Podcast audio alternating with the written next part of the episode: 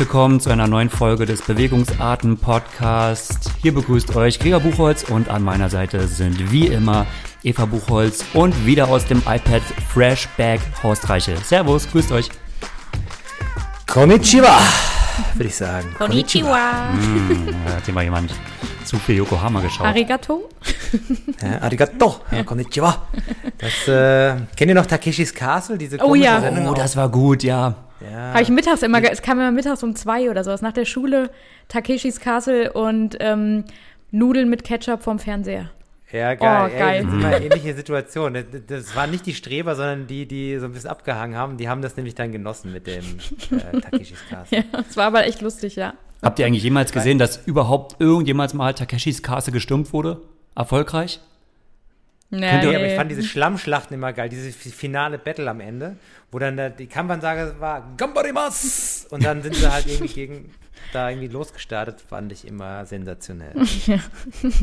du hast schon, äh, Für, für Kinder der 90er Jahre sicherlich bekannt, für alle anderen Ja. vergesst gerade, was wir gerade hier gesagt haben. Oh. genau, wir Jo. haben nämlich auch ohne Takeshis Castle ähm, einiges zu besprechen.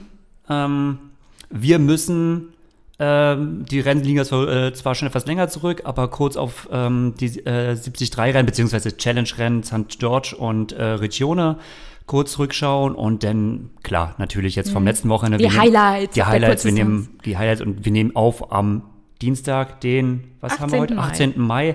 Am Wochenende ist mit Yokohama World Championship Series Race ähm, ja ein richtiges Schwergewicht wieder in die ITU-Saison und die olympische Saison gestartet. Insofern einiges zu tun.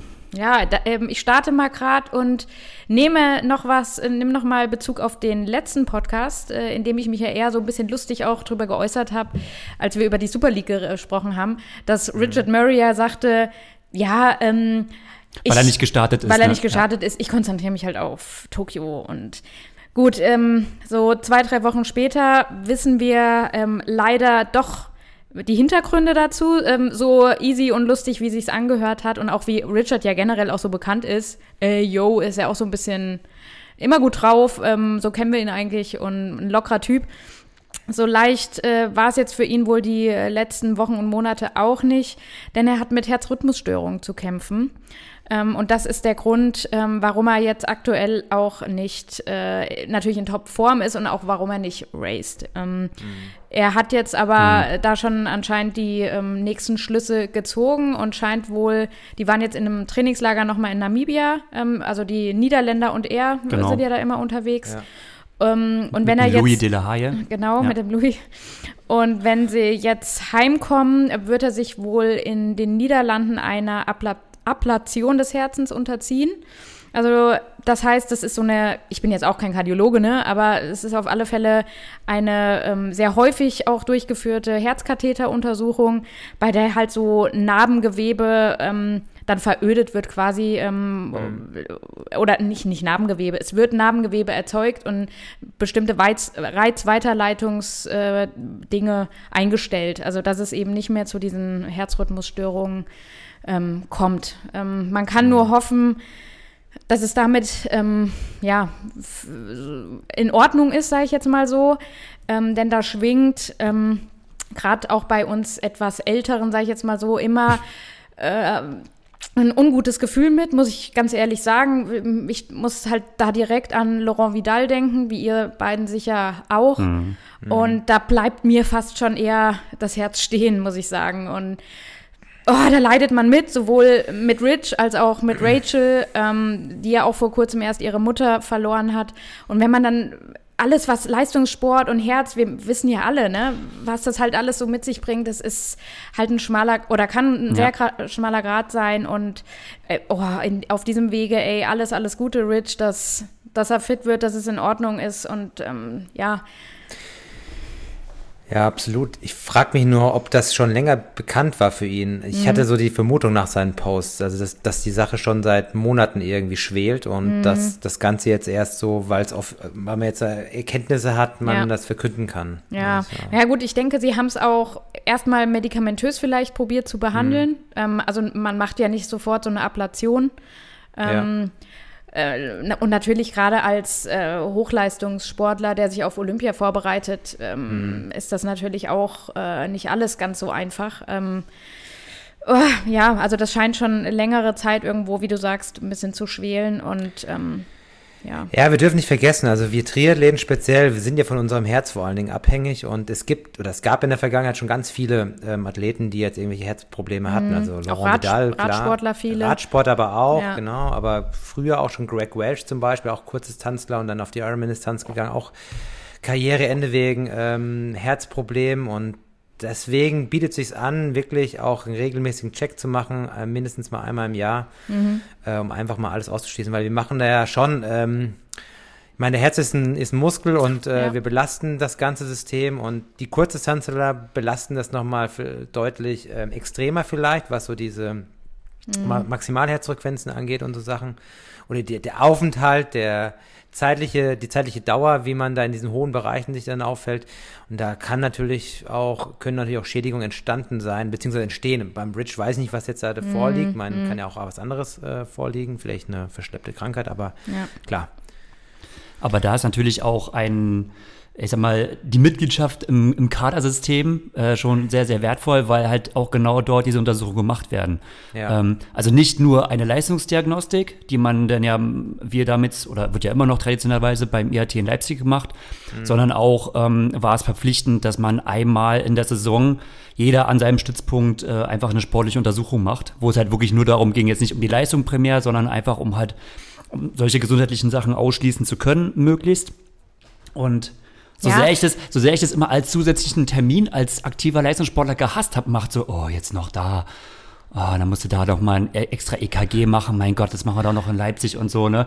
Wenn, wenn man aktiv ist, dann vergisst man immer solche Sachen und dann nervt es einen, wenn man noch mal extra dahin muss und so, aber eigentlich solche Sachen zeigen dann halt, ja, das ist doch nicht so falsch, ne? Nee. Und da ist auch die ja, Kadermitgliedschaft echt gut, dass das sowas. Und das muss man auch gut, dass auch das Horst eben so erwähnt hat, dass das auch für, für alle anderen ähm, Age-Grouper auch letztendlich gilt ähm, oder gelten sollte. Ähm, und dass man das eben auch nicht mal so beim normalen Hausarzt oder bei den normalen Hausärzten machen kann. Weil wenn man teilweise sieht, was die da für, wenn man Belastungs-EKG mal hat, die haben da ähm, diese, diese Räder, die gehen bis vielleicht 200 Watt. Das reicht halt auch für die normale Bevölkerung, um da einen, einen 180er Puls zu haben. Aber wenn halt. Aber nicht für den Badass-Triathleten, ja, der nee. mal Minimum 200 Watt einbeinig tritt. Der fängt halt bei 200 Watt erst an, ja.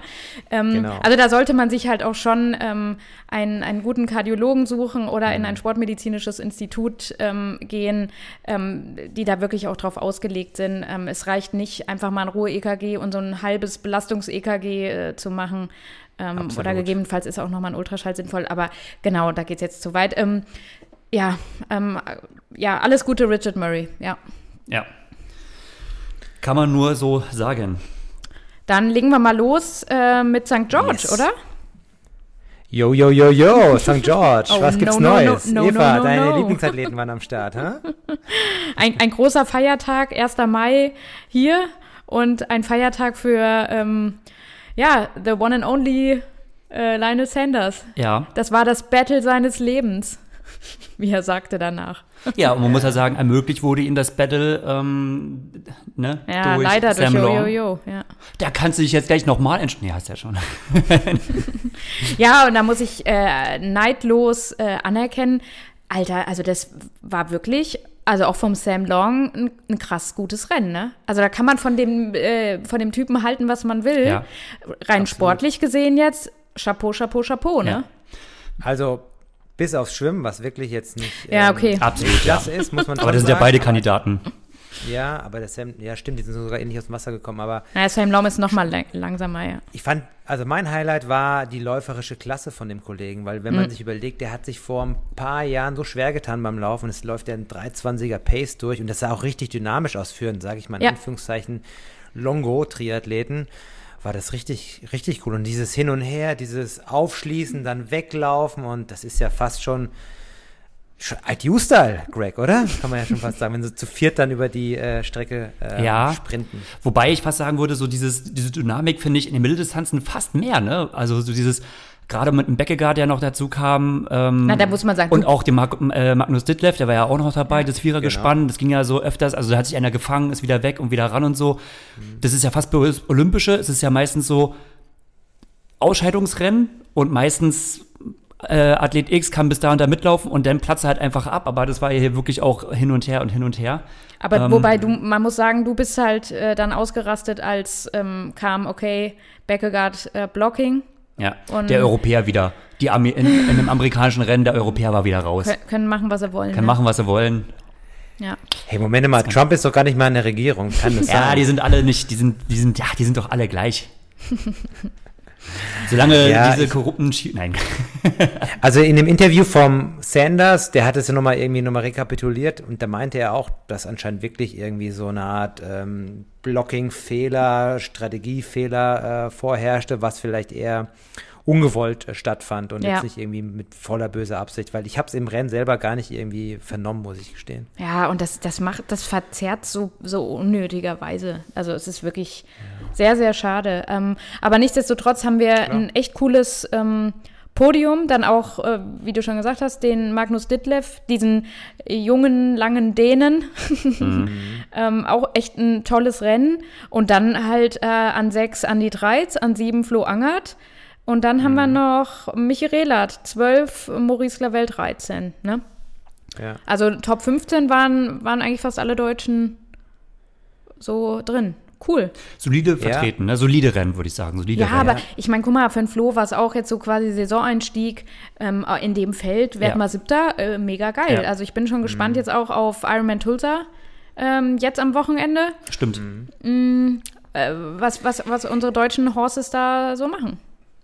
Ja, bin ich auch mal gespannt. Die Startliste immens groß. Bin Ja. auch mal gespannt, wie er überhaupt aufschlägt. Scheinbar, die halb, Europa ist ja dort Ja. und die Amerikaner sowieso.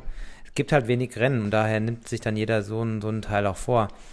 Nochmal, um das kurz abzuschließen mit St. George, was mir da wirklich aufgefallen ist, ist halt dieser Abstand der Laufleistung der ersten beiden zum Rest des Feldes. Das ist eigentlich auch ungewöhnlich, dass dann der dritte dann, gut, der Ditlev mit 1,16 nehmen wir mal raus, aber dahinter eigentlich die, das, das Gros des Feldes Minimum drei bis vier Minuten langsamer läuft. Ja. Und die vorne Long Krass, ne? Ja. Sanders 1,11er Zeiten, relativ identisch. Also das ist schon irgendwie eine Dominanz, die man so eigentlich gar nicht, ähm, ja, so kennt. Ne? Normalerweise Mhm. ist es schon deutlich enger, das Ganze. Aber, aber es liegt auch an der Strecke. Das, Stre- das Streckenprofil ist ja wirklich sehr hart. Ja. Es reißt dir quasi die Beine aus dem Leib, wenn du da knallhart über die Radstrecke fährst und da ist natürlich dann die Frische nicht mehr da. Und da sind so Leute, die stabil sind, also körperlich stabil, Ja. Wie so ein Sanders und so ein Long, haben natürlich Vorteil, ähm, was dann die Laufperformance angeht. Das sieht man hier ganz, ganz deutlich, weil, wie gesagt, auch selbst hinten hier Bradley Weiss, ein Top-Läufer normalerweise, läuft immer noch gut, aber 1,14, das sind Ja. immer noch drei, Drei Minuten, Minuten, langsamer. Ja. Das ist, das ist ein Riesenunterschied. Und selbst, na gut, Matt Hansen nochmal, der läuft gut. Gleich, ja. Quasi gleich schnell wie die vorne, aber im Vergleich wäre ja Matt Hansen ja doch auf dem Papier der deutlich stärkere Läufer als jetzt. Mhm. Ähm, Ja, man, man hat in der amerikanischen ähm, Berichterstattung oder im Kommentar auch immer wieder gehört das Wort strong. Das ist immer ein Kurs für die Strong Athlete. Also man hat hunderttausend Mal strong, strong, strong. Und wenn man bei den Frauen jetzt auch gerade so sieht, ähm, wer ist strong? Daniela Rief. Das ist, die ist halt wirklich so eine, äh, ich Ja. finde, der Inbegriff einer starken Athletin. Also, Ja, die ist nicht nur strong, die ist ultra strong, weil die ja gleich mal fünf Ja. Minuten Vorsprung hat. Ähm, ja, klar. Ich meine, Daniela ist sowieso stark, aber auf so einem Feld ist sie eigentlich unschlagbar. Und das sieht man auch, die, die ganzen anderen Mitstreiterinnen ähm, Ja. sind deutlich dahinter. Wo- und das, das Ding wird halt gerobbt bei ihr übers Radfahren. Volle Kanne, ne? Und die ist ja dann ähm, nach der Hälfte der Renndauer generell, ne? Also f- Männer und Frauen, war sie auf dem 25. Gesamtfeld des Männerprofifelds sogar. Also die ist halt, du, ey, da, da bist du ein schlechterer Schwimmer, ne? Und da musst du echt aufpassen, dass so eine Daniela Rief halt nicht irgendwie dann noch so von hinten ankommt, wenn, du, wenn du mal so guckst, weil die Frauen sind fünf Minuten nach den Männern gestartet. Ähm, da wirst du äh, richtig schnell mal chickt, ne? also das würde mich schon mal interessieren. Es wäre eigentlich schon mal cool, wenn man mal Frauen und Männer gleichzeitig starten lassen würde. Ja, das wäre geil. Und wenn du, es gibt ja schon wirklich so auch ein paar richtig starke Frauen, wenn die so teilweise profitieren würden, weil sie halt einfach mitten im Männerfeld stecken, ja. Das wäre schon, also es wäre mal interessant, ohne diesen 5-Minuten-Gap zu haben, wenn die halt von Anfang Ja. an auch die Chance hätten, sich teilweise mal so beim Schwimmen auch schon so in den Schon ein bisschen verprügeln zu können. Also das würde mich wirklich mal interessieren. Auch so eine Anna Ja. Haug oder Dani Rief mal direkt ins Männerfeld zu holen. Klar, das ist natürlich jetzt für einen Frodo jetzt kein Ding ist oder so, ne? Aber ah, ich glaube, ah, das wäre jetzt echt spannend. Ja, allein, Ja, ich, ich glaube, ich glaub, für die Frauen an sich bringt das in dem Sinne nicht so viel, denn das Radfahren ist ja schon deutlich schneller bei den Männern. Aber innerhalb des Frauenfeldes gibt es halt dann die extreme Verzerrung, ne? das ist auch klar. ach, oder das einfach mal so zu sehen, so fände ich super interessant. Ähm, Warum nicht? Ja, könnte Ja. man ja mal. mal Gab es, glaube ich, ganz früher, weiß nicht, ob das dann mal so in Hawaii ganz früher. Also ich glaube schon, dass so eine Dani Rief oder auch eine Anna Haug, die würden halt von dieser, dadurch, dass sie halt im Männerfeld drin wären, jetzt, wenn's, wenn wir jetzt 12 Meter Regel nehmen, die würden halt nochmal krass profitieren, weil so müssen, sind sie ja quasi dann oft vorne und dann mu- wird ja ihre Radzeit, die ist immer noch gut, aber meistens wird sie auch doch ziemlich im Einzelkampf gemessen, gegenüber halt dann halt Männern, die halt dann doch eher, ich sag jetzt mal so im Pack sind. Ähm, Ja. also ich glaube, also das, das und genau das würde mich mal interessieren, weil schwimmerisch hätten die es teilweise echt äh, drauf, damit rauszukommen. Ja. Natürlich nicht an der Spitze, ganz klar, logisch. Ähm, aber so irgendwo, dass sie halt irgendwo im Pack sind oder relativ viele Athleten um sich haben. Und was es denn nochmal auf ihre Zeiten raufpacken würde, einfach, dass sie in dieser Dynamik drin sind und durch diesen indirekten Windschatten ja profitieren. Klar, Horst, du hast recht, das würde natürlich auch das Frauenrennen sowieso nochmal komplett killen, weil äh, die hinteren Frauen, die haben dann gar nichts, Ja. also die haben dann einen richtig Nachteil. Aber da geht es mir gerade so im Vergleich, so wie wäre das eigentlich, wenn die von Anfang an im Männerrennen drin wären. Ähm, Ja, Einen Ton noch zu äh, Jenny Metzler, ähm, die Zweite geworden ist. Zwar auch mit ja, fast fünf Minuten Abstand, ähm, aber gut, wir sprechen auch von Daniela Rief, ne? Ähm, die ja auch unfassbar gut läuft und auch wieder ähm, die stärkste äh, Laufzeit äh, ge gemacht hat, auch schon äh, in dem Rennen davor, diese, diese, die dieses Jahr schon gemacht hat. Ähm, Ja. Und ich dachte die ganze Zeit, Alter, wer ist denn die? Weil du kennst Justin Metzler und jetzt kommt eine Jenny Metzler und so. Ja, und irgendwann, ja, sie hieß früher Seymour. Also da sagte Seymour. Seymour, da sagte sie mir was und ich dachte dauernd, ey, Alter, wer ist das denn? ja, es kam auch leider erst jetzt, aber äh, erklärt dann auch einiges. Aber sehr, sehr, sehr, sehr stark gelaufen auch. Und also, Ja. wenn man halt auch sie und Daniela gesehen hat, da sah sie halt auch schon noch mal einen Ticken runder aus, ne? Ähm, ja. Klar. Aber die Jenny Metzler ist, glaube ich, beim letzten Rennen auch schon so abartig schnell Ja. gelaufen. Ich glaube, die hatte da sch- Ja. Top 5 Gesamtlaufzeit. Ja, Ne? Die ja. war wirklich. Ich weiß jetzt auch nicht mehr, wo es war, äh, aber äh, ultra krass, auch echt stark, ja. Ja. Ja, das war St. George, oder? St. George, ja. Dann schwappen wir mal rüber äh, nach Europa und ähm, Riccione. nach Riccione, nach Bella Italia. Oh ja. Ähm, da war ja Saisonauftakt für viele Europäer. Unter anderem auch für Sebastian Kienle, wie auch, ja, wo Andi Böcherer war in Gran Canaria am Start, genauso wie Frederik Funk. Aber klar, Mann des Tages oder des, des Hauptaugenmerks war ja Sebastian Kienle als werdender Vater. Ja. Seine Prämisse war nochmal vor seiner Vaterschaft noch ein paar Rennen zu machen und das hat er auch gemacht. Ähm, Ja, sehr ja, geil. Euer Statement oder ähm, dein Statement, Eva, du warst, du hast ja so ein bisschen näher. Du näher warst ja live dabei. Du warst ja live dabei, genau, vor Ort und so. ähm, ja, äh, hat mich jetzt wirklich auch wieder sehr, auch äh, gerade für Sebi Kienle gefreut. Der wusste ja auch im Vorfeld nicht so ganz äh, das einzuordnen, weil er ja doch wieder mit seiner Achillessehne äh, zu kämpfen hat. Ähm, und umso schöner, dass er das dann ähm, auf dem dritten Podestplatz jetzt noch ähm, geschafft hat und auch dann doch mit einer mit einer 1,11 ähm, Wenn man so vergleicht, äh, klar, da ist der Thomas Steger doch noch mal, der hatte noch einen anderen Gang äh, dazu. Die sind ja, glaube ich, auch fast äh, zeitgleich äh, abgestiegen und, und auf die Laufstrecke. Das hat man halt dann sofort gesehen. Ich meine, er ist drei Minuten rausgelaufen. Ja. Aber ähm, gut, das ist keine Schande gegen äh, Thomas Steger da. Ähm, das verloren zu haben, quasi das Battle. Also es war echt eine super geile und man hat es ja gemerkt, Sebi ist über die Ziellinie gelaufen und hat wirklich breit gegrinst und hat sich richtig gefreut. Ähm, Also hier auch nochmal danke an Pushing Limits. Ähm, ansonsten hätten wir diese vielen Renneindrücke natürlich nicht gehabt. Die sind ja dann auch wieder nach Riccione ähm, gefahren wohl. Ähm, wobei ich da bei den Frauen sagen muss, ey Jungs, sie heißt India Lee. und nicht Lee India. Und wir haben eine Ilaria Sahne und nicht eine Sane Ilaria.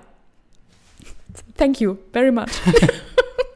Ich, Ansonsten, danke, danke, danke. Aber da, äh, gerade bei den Frauen, ähm, da, da habe ich auch echt so gedacht, alter Schwede. Und gerade eine India Lee, die kann man schon, die kann man schon kennen. Also das ist äh, eine äh, doch sehr bekannte Kurzdistanzlerin und die hat schon, äh, die war schon bei Weltcups auf dem Podium. Ne? Also Ja. das ist, äh, ja, Ja. nicht ja, die war. Ähm, und ist auch für, für die Briten ähm, immer in, in Staffeln auch wohl äh, vertreten Ja. gewesen. Also äh, die, die, kann man, die kann man schon kennen. Und die Ilaria Sahne, die hat jetzt ein paar Super League-Starts auch hinter sich. Die hat Das jetzt stimmt. keine Rolle gespielt, aber oh, mich nervt das als Frau dann immer, wenn. Aber ich bin ja eh, Absolut. ich bin ja eh der Nee, große nein, nein, Hater. Um Gottes Willen nicht. Also ich, das ist absolut berechtigt, dass, ich, dass dich das als Frau nervt. Mir geht es halt so, ich bin auch so ein, so ein Typ, der halt mit Namen und so Ja, und du kannst äh, es voll weißt du, ich, also deswegen darf ich in dieser Form keine Kritik äußern, weil ich wäre genauso ein äh, der Typ, der, wenn der die Leute nicht kennt, dann spricht er die halt auch irgendwie aus wie, Hm. naja. Ich will jetzt auch gar nicht groß, das soll ja keine, ich sag ja, Ja. also geil, Ja. dass sie da waren. Ich habe mir das alles reingezogen und die Interviews und ansonsten könnten wir über Challenge Regione auch nichts groß sagen, außer Ergebnislisten zu studieren. Also in dem Sinne, Ja. vielen Dank. Und wenn ihr die Frauen noch so ein bisschen beim, beim richtigen Namen ansprecht, dann Noch besser. ist auch Eva Buchholz endlich zufrieden, die blöde Meckertante, ja. ja. Schön. Ja, was, was, was Laura ähm, Zimmermann hat ihren Saisoneinstieg gegeben. Können wir vielleicht noch, ähm, um das auch abzurunden, ähm, Ja. ist Achte geworden. Und die äh, Caro Lerida ähm, hat leider knapp das Podium verpasst, aber hat auch mit einem vierten Platz jetzt gezeigt, dass mit ihr dann auch zu rechnen ist, weil sie ist ja doch auch bekannt und hat ihre Stärken auf der Langdistanz und ist ja jetzt auch in, in Tulsa auf der ähm, Liste und das war ja dann ein guter Warm, ein gutes Warm-up, sage ich jetzt mal. Ja. Und Le Lena Berlinger, Berlinger? kennt man ja auch, die ist ja so Ja. da in der Mitteldistanzszene ganz gut unterwegs. Oh ja. Ähm, wird leider immer so ein bisschen ähm, von den Medien Vergessen, nicht ne? so ganz. Ja. Vergessen. ist total schade, weil die hat Ja. auch ein paar, paar Podiums. Äh, Und die ist super stark, ey. Ne? Ja, vorhin so bergige Strecken wie in Davos, da war sie auch schon auf dem Podium, oder gewonnen sogar. Daher, ja. da war viel los bei den äh, Frauen wie auch bei den Männern. Schön zu sehen, dass man bei, bei den Frauen vor allen Dingen, ähm, auch wenn das jetzt für dich ähm, altbekannte sind, für mich ist es so ein bisschen äh, frischer Wind, weil manche Namen kenne ich wirklich nicht. Also die ersten drei schon, Mhm. Ja. so mehr oder weniger. Ja. Aber und das, das, die Dichte war auch schon deutlich zu erkennen dort. Das war schon äh, Ja, enger wie sonst bei den Rennen. ja. Nee, Ansonsten Genau. Äh, genau, Freddy Funk, erstes, äh, ich sag mal, erste Rennerfahrungen äh, nach Höhentrainingslager. Ähm, für ihn wahrscheinlich nicht ganz so ausgegangen, wie er sich es erhofft hat, aber er war in der Sierra Nevada zusammen mit einem Jao Silva, ähm, der übrigens auch in Yokohama keine guten Erfahrungen Oh gemacht hat. nein. Also das Ja, ist der- auch unter ferner Liefen und der war in Yokohama ja immer schon sonst immer mega stark, hat ja, auch schon zweimal so sein, eins seiner stärksten Rennen immer. Äh, Und Justus Nieschak war ja auch in der Sierra, also die war so ein ja Dreiergespann. zusammen, ja. Genau. Ähm, Michael Rehlert ähm, war ja auch, war ja in St. George und Riccione am Start, muss man ja sagen. Bei beiden ja äh, Platz 12. Äh, 12 und 13. Riccione 13, St. George Platz 12. Also ich sag mal so, ne, so roundabout solide Ergebnisse. Schwimmen immer gut dabei, Radfahren gut dabei, Laufen immer horrible, muss man so sagen. Ja, im Also- Laufen ist es, was ja früher auch seine Stärke war, Ja. wenn man an seine WM-Titel denkt, Ja. ähm, scheint es momentan nicht so gut zu, zu laufen. Vielleicht liegt es an einer Verletzung, wer weiß. Ja, we- weiß nur er wahrscheinlich. Weiß, ja, das ist immer das Schwierigste und meistens fällt es dem Athleten selbst immer am schwersten, das immer so äh, ja, zu analysieren. Aber ja, auf jeden Fall, wenn Ja, man gut, diese beiden Rennen Spiel und ja. genau, und- analysieren und- müsste, dann muss man da sagen, okay, Ja. irgendwie, irgendwo muss da angesetzt werden. Genau. Ja. Gut. Alright. Alright, Dann haben wir das Highlight, würde ich sagen, nämlich ähm, Big in Japan. genau. Oh yes, ja. Es ist ja irgendwo, nachdem wir ja nur eine Weile irgendwie äh, uns durch 2020 äh, durchgepflügt haben und man immer so ein bisschen sich so die, die Highlights, ich sag jetzt mal auch fast wie selbst kreieren musste, äh, mit dem Arena Games hier und dort irgendwo ein Dings dort, ist es ja nur auf, es ist nun ganz plötzlich da. Auf einmal ist so ähm, die Endphase, also wirklich auch die ganz kurze Endphase der Olympischen Trials, sag ich mal, da. Und man, also mir geht es fast so, man ist fast noch gar nicht so im Modus irgendwo. Und ähm, mhm. das hatte ich auch bei teilweise so ein bisschen den Eindruck, auch das war auch bei einigen Athleten so. Naja. Ne? Es geht los, Erstmal muss man mal sagen, äh, der Livestream ging erstmal nicht los. Das war unsere größte. ich meine, da ist 6 Uhr 6 Start und Gregor und ich sind natürlich um Schön 10 vor 6 schon, sind wir schon bereit, auch so hier Line-Up und alles Mögliche. Und dann hat es nicht gestartet und ich dachte erst, es liegt an uns, ne? Und irgendwas ist, hängt am PC oder irgendwie sowas. Wen schreibt man als morgens als allererstes an, ob es bei ihm geht oder nicht? Simon Müller, auf einen Mann ist Verlass. er hat dann auch und, was war direkt Erklärung? geschrieben, bei ihm lief es auch nicht. Und da war ich erstmal so, oh, dann gut, Twitter aufgemacht. Twitter gecheckt. aufgemacht, Christian ja. Weimar direkt getwittert, ey, ja. funktioniert nicht, wusste man direkt Bescheid. Oh, dann war man erstmal so ein bisschen erleichtert und dann hatte ich aber richtig Panik und habe gedacht, Alter, was kriegen, die kriegen es jetzt irgendwie nicht hin. Und das ist ja der ja. absolut beste Livestream und die beste Übertragung, die man so sich wünschen kann. Und da funktioniert ja soweit eigentlich über die Jahre immer alles. Da war man, mhm. ey, kurzer Schockmoment und ja. dann ist Samstagmorgen 6 Uhr und du denkst so, ey, das ist jetzt nicht, ist jetzt nicht euer Ernst, ne? Mhm. Kurzer Agro-Moment, aber hat ja alles oh, geklappt. Oh, zum wäre Schwimmen sind wir auch, eingestiegen. Wäre natürlich auch ärgerlich, weil letztendlich ist es ja schon ein bezahlter Stream und ähm, ne, ja. bei kostenlosen, da verzeiht man immer viel, ne, aber ähm, mhm egal wie wenig man bezahlt, aber sobald man irgendwie Geld überweist, ist man direkt so, Wobei, das hat ja aber 1A zu funktionieren. Darum, darum ging es aber bei uns jetzt ja gar nicht. Nein, es wäre mir, es wär mir ganz egal, aber man ist halt so. Man möchte das Rennen sehen. Man ja. hat sich so gefreut. Ja, ich kann mir das so richtig vorstellen. Ihr, hier äh, äh, Familie Buchholz mit einem riesen äh, Leinwand aufgestellt, morgens früh mit Kaffee und Kuchen wahrscheinlich, oder zumindest mit Kaffee. Fast. Und dann, dann hast du dann so ein Signalbild. Das ist natürlich oh, schon kacke. Ja, naja, gut. Aber es, es ging ja dann glücklicherweise auch, auch los, ja. Aber um das mal ein bisschen chronologischer anzugehen, würde man auch ganz gerne auf die Situation vor den Rennen zu sprechen kommen, mhm. weil das war eigentlich schon krass, denn oh, ähm, ja. äh, das Feld oder so, ne, Frauen und Männer wurden ja krass in Quarantäne gehalten vor dem Rennen. Mhm. Ähm, auch wenn es vielleicht einige schon relativ gewohnt waren, äh, auch über Super League, aber Yokohama war anscheinend echt noch mal eine Schippe krasser. Also halt wirklich die Athleten also das komplette ITU-Feld oder ähm, ganze mhm. Staff und alles waren in einem Hotel anscheinend. Ähm, also wie es auch auf Instagram rüberkam. Ich sag jetzt mal, ein Hotel wurde komplett geblockt und da haben sich Athleten aufgehalten. Ja, oder die, die durften ihre, auch erstmal nur auf ihrem Zimmer bleiben. Also genau, da war halt auch nicht. Nur auf Zimmer. Ähm, Trainingsmöglichkeiten, also es wurde so ein kompletter Saal, war auch erstmal an sich ja erstmal ganz cool, war im Prinzip so der Wechselgarten, sag ich mal, ähm, wo ja. die ganzen Räder gelagert werden konnten. Da wurden auch so richtig so eine Rollenspots aufgebaut. Mit ähm, einzelnen Kabinen. Mit, genau, mit einzelnen Trennwänden, wo sie dann quasi alle nebeneinander ähm, äh, trainieren konnten. Äh, im, im Hotel eigenen Fitnessstudio wurden anscheinend noch mal extra noch mal Laufbänder ran organisiert, weil welches Hotel hat dann bitte 30 Laufbänder? Ähm, also wo, wo du auch wirklich als Nation dir Zeit blocken konnten, Zeiten blocken konntest und nur trainieren konntest. Das heißt, du bist aus diesem Hotel nicht rausgekommen. Selbst das Essen. Ja. Du bist auch nicht irgendwie als Mannschaft nochmal rausgegangen und hast irgendwie die Tage vor abends mal, wie willst du sonst machen, irgendwo im Restaurant was gegessen. Nein, es kam halt immer in deiner Box, kam deine Essensration auf Zimmer und dann hast du auf Zimmer halt aus der Box dein Essen gegessen, was du halt bekommen hast. Ähm, krasse Situation. Aber aber Craig, wär, wär, wärst du jetzt noch Athlet, wär, fändest du das cool? Weil Boah. aus meiner Perspektive würde ich sagen, gar nicht schlecht, weil ich habe immer Stress mit, ich muss irgendwo hingehen zum Essen, ich muss irgendwo hinfahren zum Trainieren.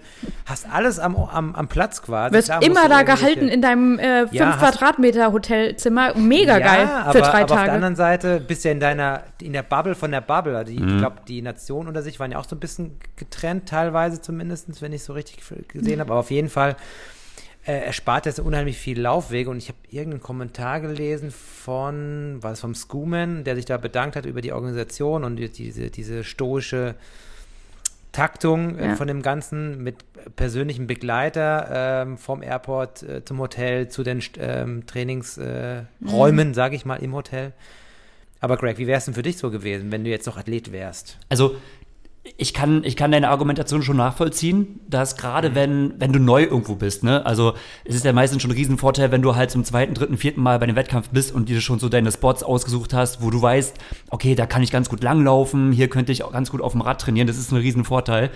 Und das ist gerade, wenn du jetzt neu da bist, eventuell ein Riesenvorteil, wenn du dich darum nicht kümmern musst, weil du einfach nur, ja. keine Ahnung, zwei Etagen runter gehst und dort ins Fitnessstudio und Ansonsten ist alles geklärt. Willst du zur Schwimmhalle, dann kannst du nicht anders als in den Bus steigen, der extra für dich geschattelt wurde, um dann halt Aber dahin auch nur zu der und der Genau, nur bestimmten zu der Zeit. Zeit. Also der, Ja.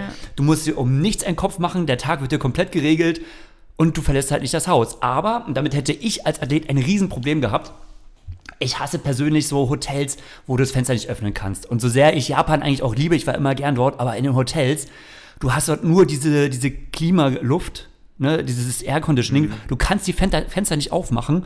Und ich war dann schon mal froh, wenn ich wenigstens mal draußen in einer Einheit laufen konnte. Und das kannst du ja, das konnten Also- sie gar nicht. Grundsätzlich, das ist ein nettes Gefängnis, wenn man Ja. so will. Ne? Und ich habe den Post von Vendula oder ich habe mit Vendula Frintova auch nochmal, die super gutes Rennen abgeliefert hat, ähm, kommen wir ja noch dazu, ähm, nochmal geschrieben. Und wie sie gemeint hat, also du bist halt richtig, du bist eingesperrt. Und die hat Ja. sich so krass ähm, auf die Swim Familization gefreut, Ja. weil nach drei Tagen war es das erste Mal wieder, oh, wir dürfen raus. Ja. Und wenn man manchmal hier so die Diskussion gerade jetzt auch verfolgt, wo wir in Deutschland, oh, diese krasse Ausgangssperre haben, wo man um 22 Uhr unbedingt wieder zu Hause sein muss, was letztendlich, ob du jetzt um 5 nach 10 kommst oder, äh, ja, äh, teilweise denke ich immer so, Leute, ey, wer kontrolliert's denn irgendwo, ne? Also, und ey, da in Japan, wenn du dir da auch nur einen Fehltritt oder irgendwas erlaubst, du kommst halt da noch nicht mal raus.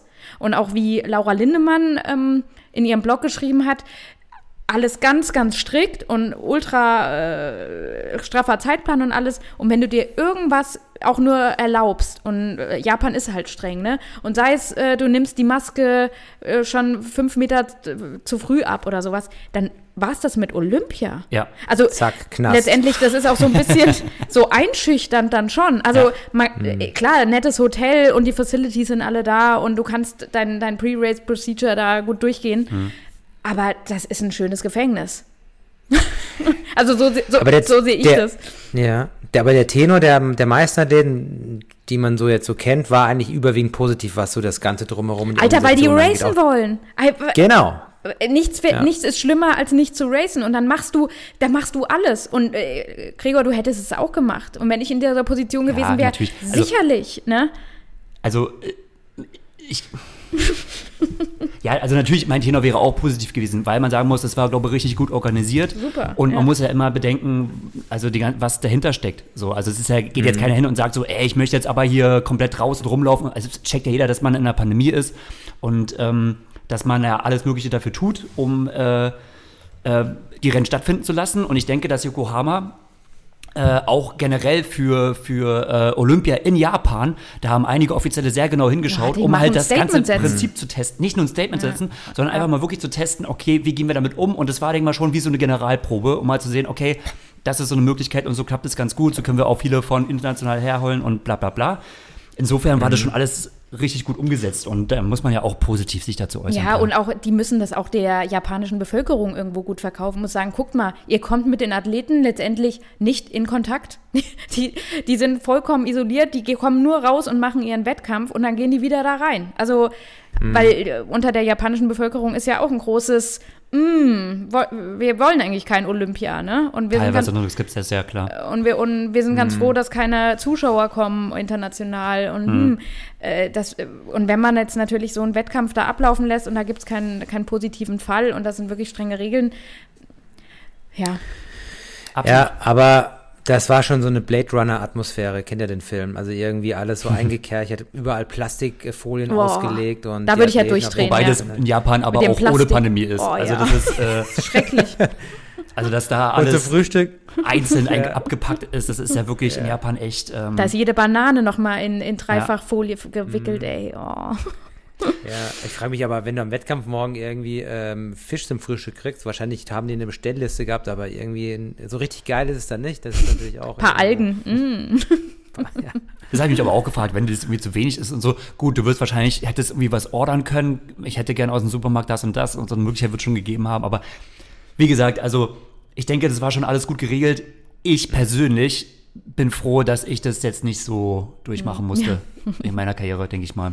Ähm, Ja. Auch so dieses Ganze am Flughafen, da musst du erstmal da, man weiß, wie nervig das ist, ne? Du fliegst irgendwie so ein inter, interkontinentaler Flug und dann musst du aber erstmal am Flughafen da einen Covid-Test machen und so und kannst nicht direkt ins Hotel, sondern du hängst da erstmal ab, erstmal Test, dann abwarten und so weiter und so fort.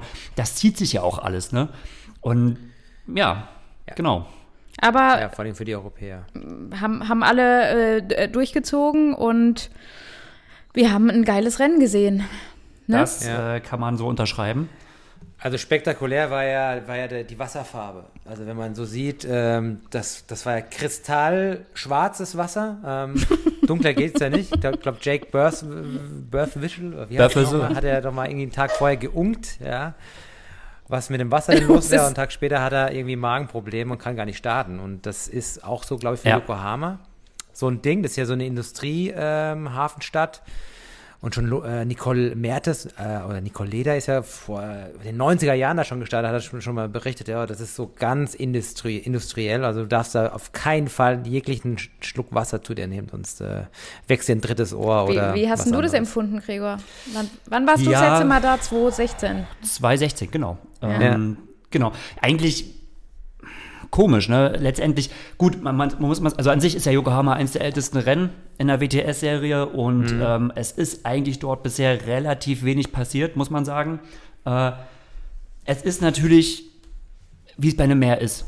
So, du hast da halt immer, also wenn die Strömung ungünstig ist, dann kann es halt echt sein, äh, dass dort irgendetwas im Wasser ist, dass die Wasserqualität, das kann auch wirklich tageweise anders sein, dass Ja. die Wasserqualität dann halt Was einfach dann da scheiße wird. ist Ja. und dann hast du halt ein Problem. So, das war ja bei mir letztendlich in äh, Stockholm genau das Gleiche. Stockholm ist jetzt auch nicht als der Hafen bekannt, wo man sagen würde, oh je, das ist jetzt da aber äh, problematisch, aber halt aufgrund der Wetterlage ähm, war die Wasserqualität halt wirklich problematisch. Das kann halt sich wirklich auch innerhalb eines Tages ändern.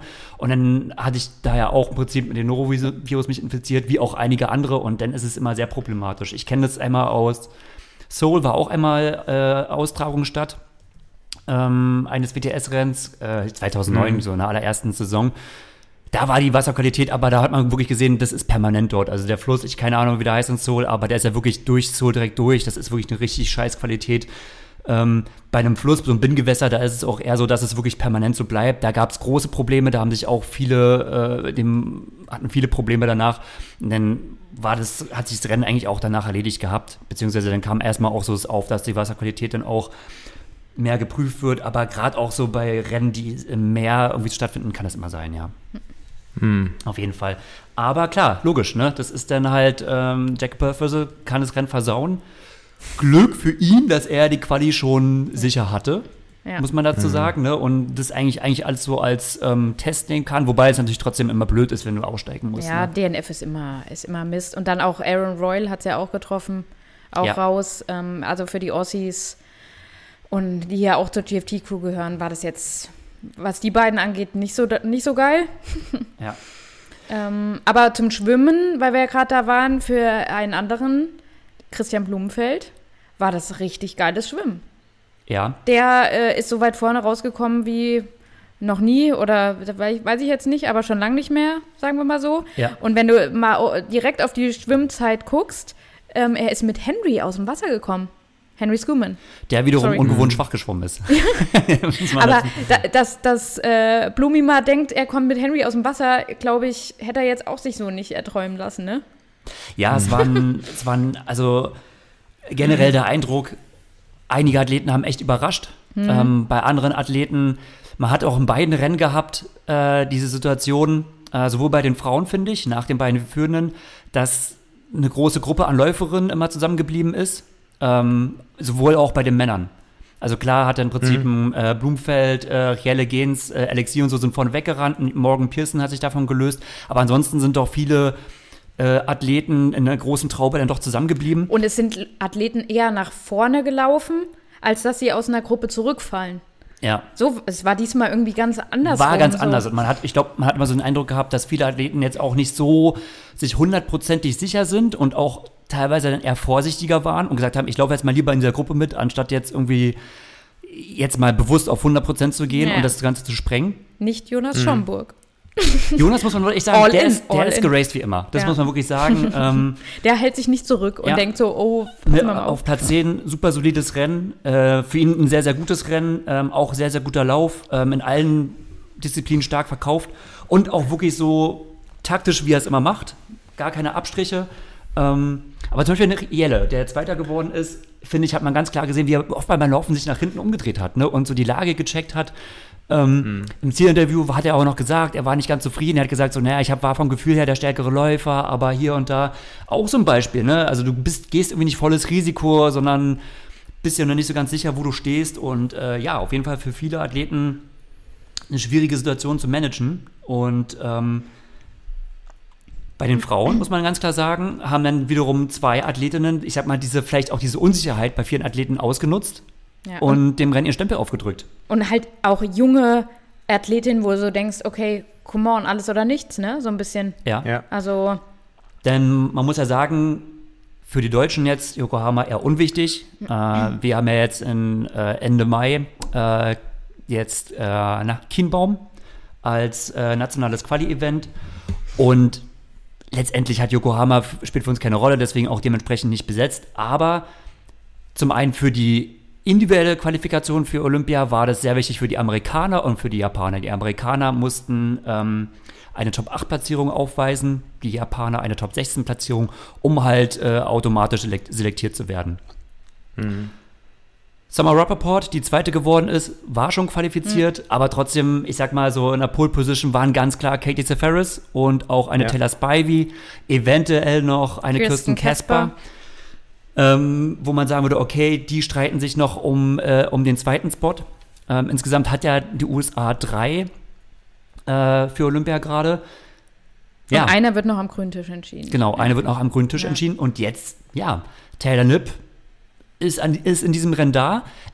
Sie ist, es ist bekannt, dass sie eine starke Radfahrerin ist. Es, sie ist keine Topläuferin. Also sie hat mhm. auch schon während Junior, äh, während ihrer Zeit bei äh, Junioren-Weltmeisterschaften oder U23-Weltmeisterschaften genau diese Taktik gezeigt, dass sie das machen kann und hat es halt wirklich genau im mhm. Quali-Rennen durch, äh, quasi ja. durchgezogen, zusammen mit Maya Kingman, die ja auch eine starke Radfahrerin ist. Ja, ja und gewinnt ja. einfach mal das Rennen und holt sich den Spot. Also wirklich als krasser, ähm, ja, wie sagt man, als krasses Dark Horse.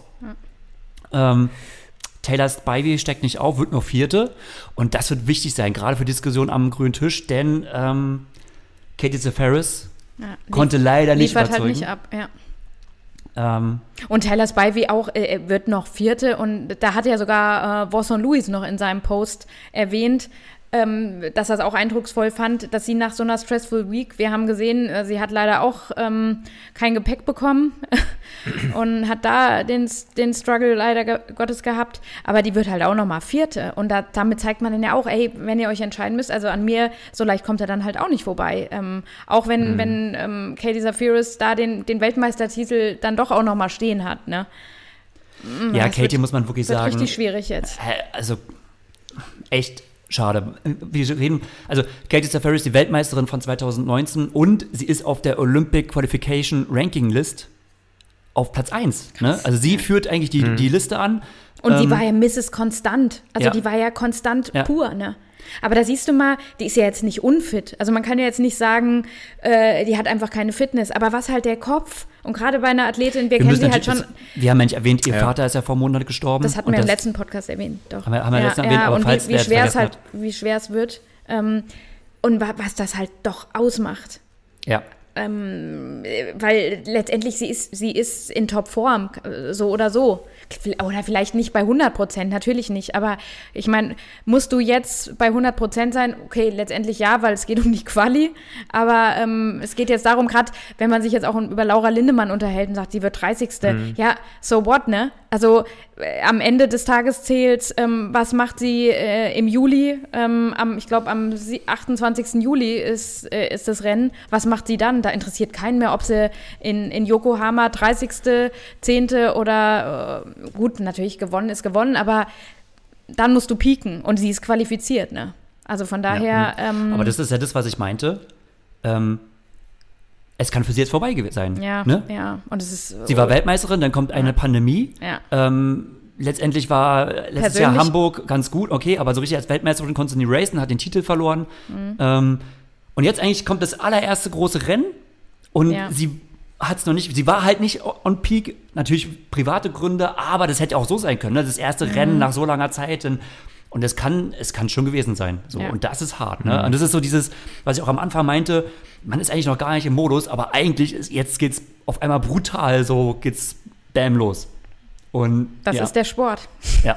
Das ist leider immer wieder, ja. Aber woran, ich habe jetzt die Ergebnisliste der Frauen gerade geöffnet. Kitty Zephyrus wurde 22. Mhm. Richtig, ist ja. richtig. Ja. Und es lag im Endeffekt an welcher Performance, wo war es dann schwierig? Denn im Schwimmen Naja. war sie, glaube ich, noch ganz gut dabei. Ach, naja, Nee, gut. die, war schon da. Die kamen schon aus dem Schwimmen Ja? nicht richtig, äh, nicht, nicht, nicht so vorne raus. Normal äh, unter den Top 5 kommt die ja eigentlich so Ja. gut vorne mit raus. Und ah, das war so ein Overall, die, die, die ist halt einfach nicht in, dem- in einem Rennmodus. Vielleicht kann man so übersetzen, wenn man so, weil sie hat ja dann doch noch auch ein, die hat nicht aufgesteckt. Ich weiß gar nicht, wo sie auf dem Rad abgestiegen ist. Also sie hat sich ja dann noch halbwegs noch, wie soll man sagen, berappelt, ne? Ähm, um da halbwegs noch irgendwie ein Resultat rauszumachen.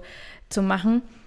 Aber hm, ja, Ja, also Katie Zephyrus hat sonst nie einen Rückstand von mehr als 10 Sekunden zur Schwimmspitze. Ist äh, Ja. safe Bank in der ersten Gruppe. Und wir reden hier wirklich von kleinen Gruppen. Also w- fünf Mädels in einer Gruppe, muss man schon sagen.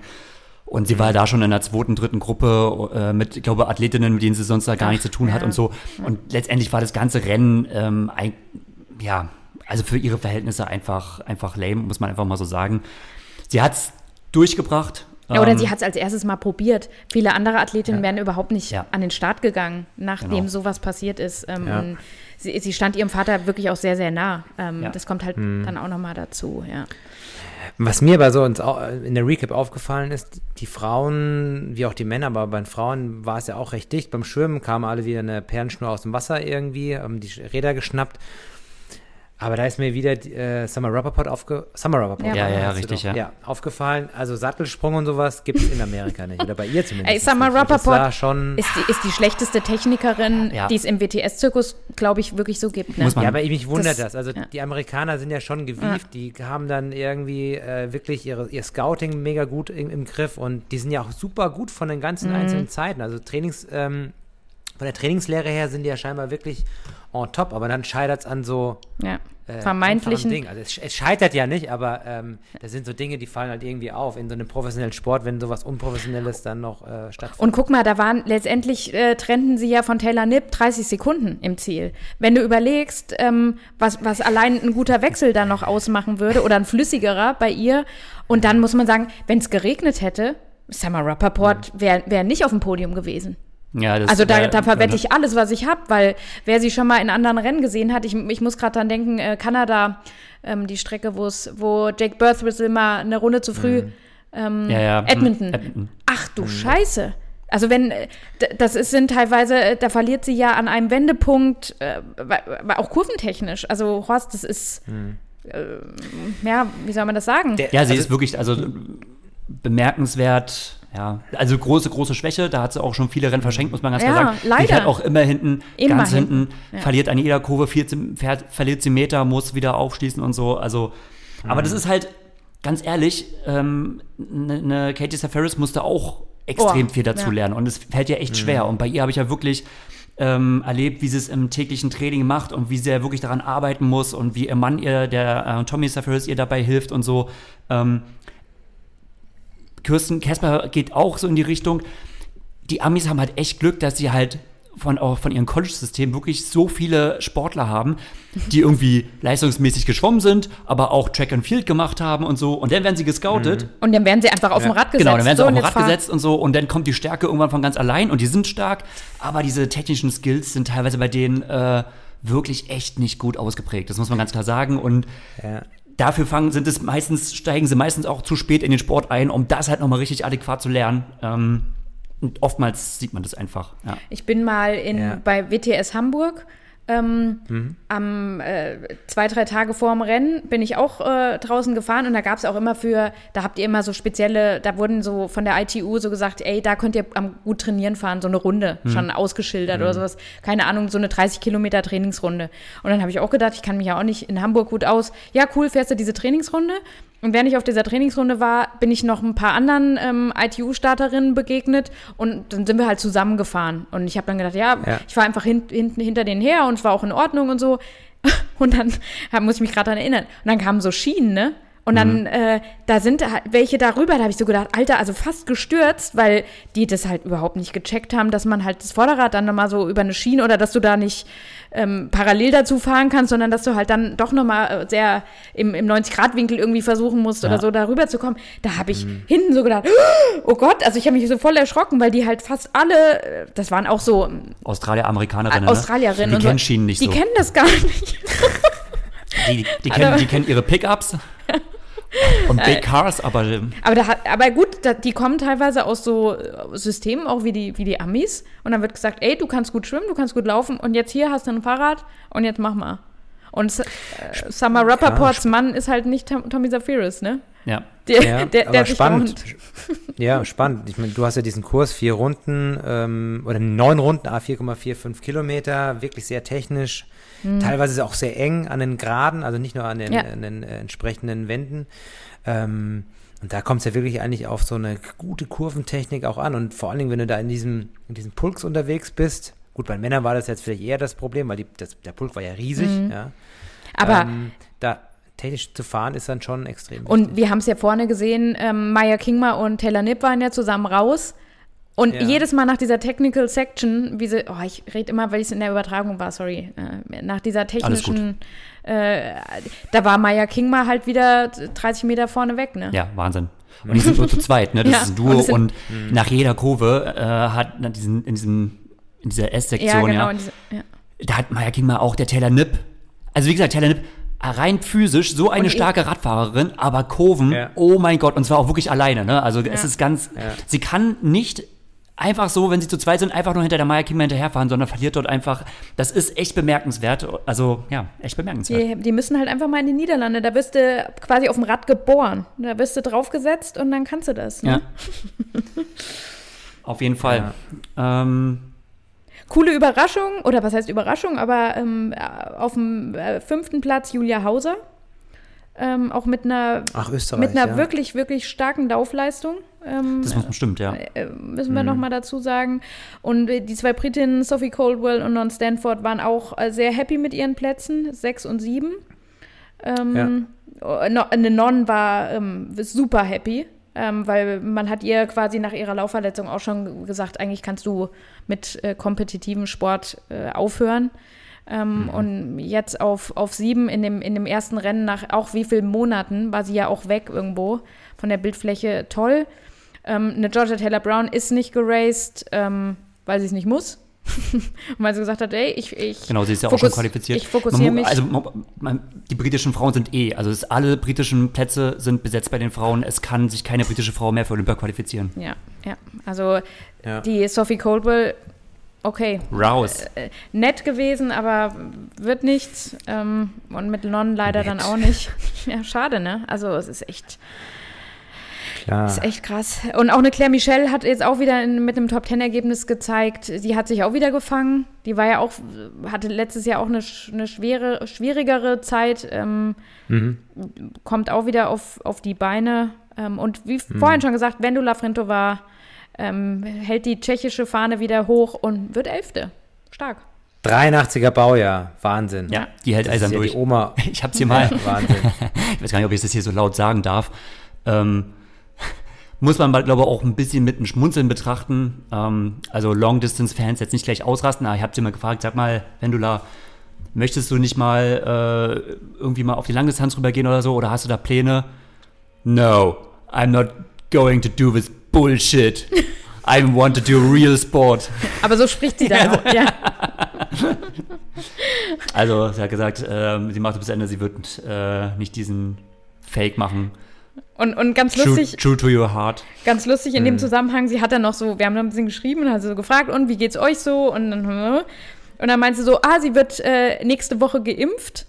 Ähm, hat auch direkt dazu geschrieben, auch mit BioNTech.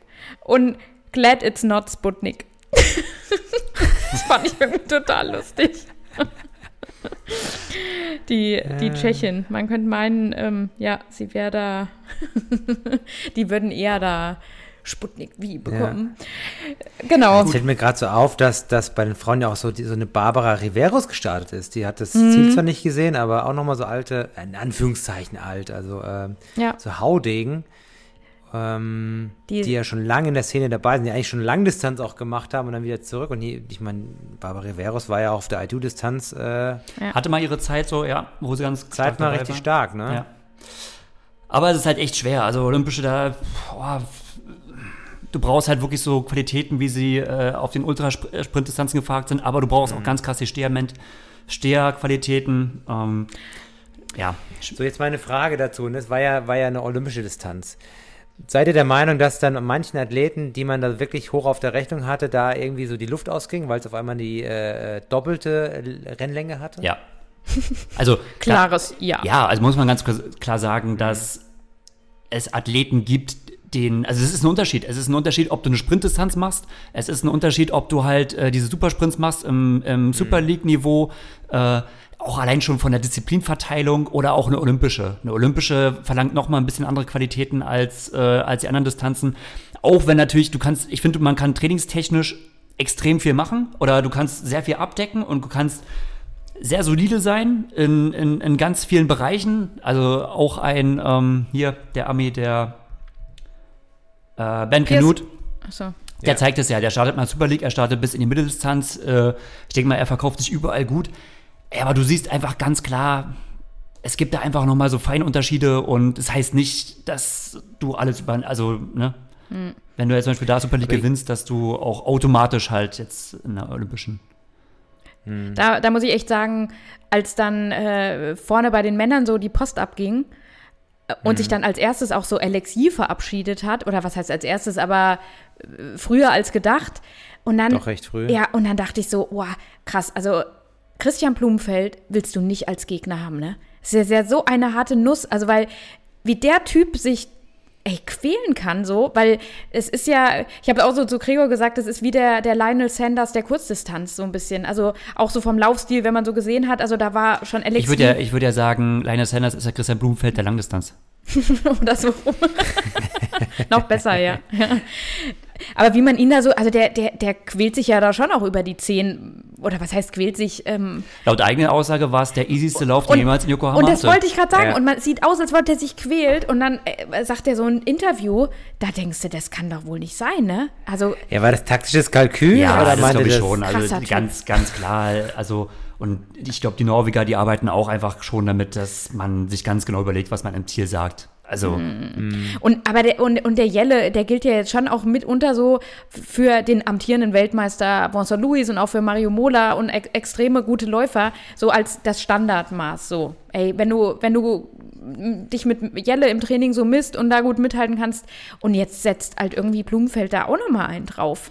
Das ja, fand ich schon eindrucksvoll. ja, ja, aber dass Blumfeld da ja mithalten kann, das hat er immer mal wieder gezeigt. Ja, aber hättest du gedacht, dass äh, bei, bei den Vieren, dass dann Blumenfeld das Ding macht? Ja, aber ich hätte ihn nicht kategorisch ausgeschlossen. So ist, auch er Zweiter du, geworden. Du darfst ihn nie ausschließen, Also, weil er, ne, äh, ja, weil er sich einfach so wie Leine halt richtig. Dass Alexi den kürzesten gezogen hat, sage ich jetzt mal so, Mhm. äh, hat mich dann jetzt schon ein bisschen überrascht. Da hätte ich jetzt gedacht, okay, ähm, der trumpft richtig aus. Aber trotz alledem muss man sagen, war das für die Briten eigentlich ein erfolgreicher Tag. Denn ähm, ich würde so ganz gerne mal darauf lenken, dass es ja für, die, für einige Nationen doch ein wichtiges Event ist, äh, insofern, wie viele Nationspots sie bei Olympia bekommen. Ne? Also Ja. man kann ja als Nation maximal drei Startplätze pro Geschlecht ähm, äh, haben.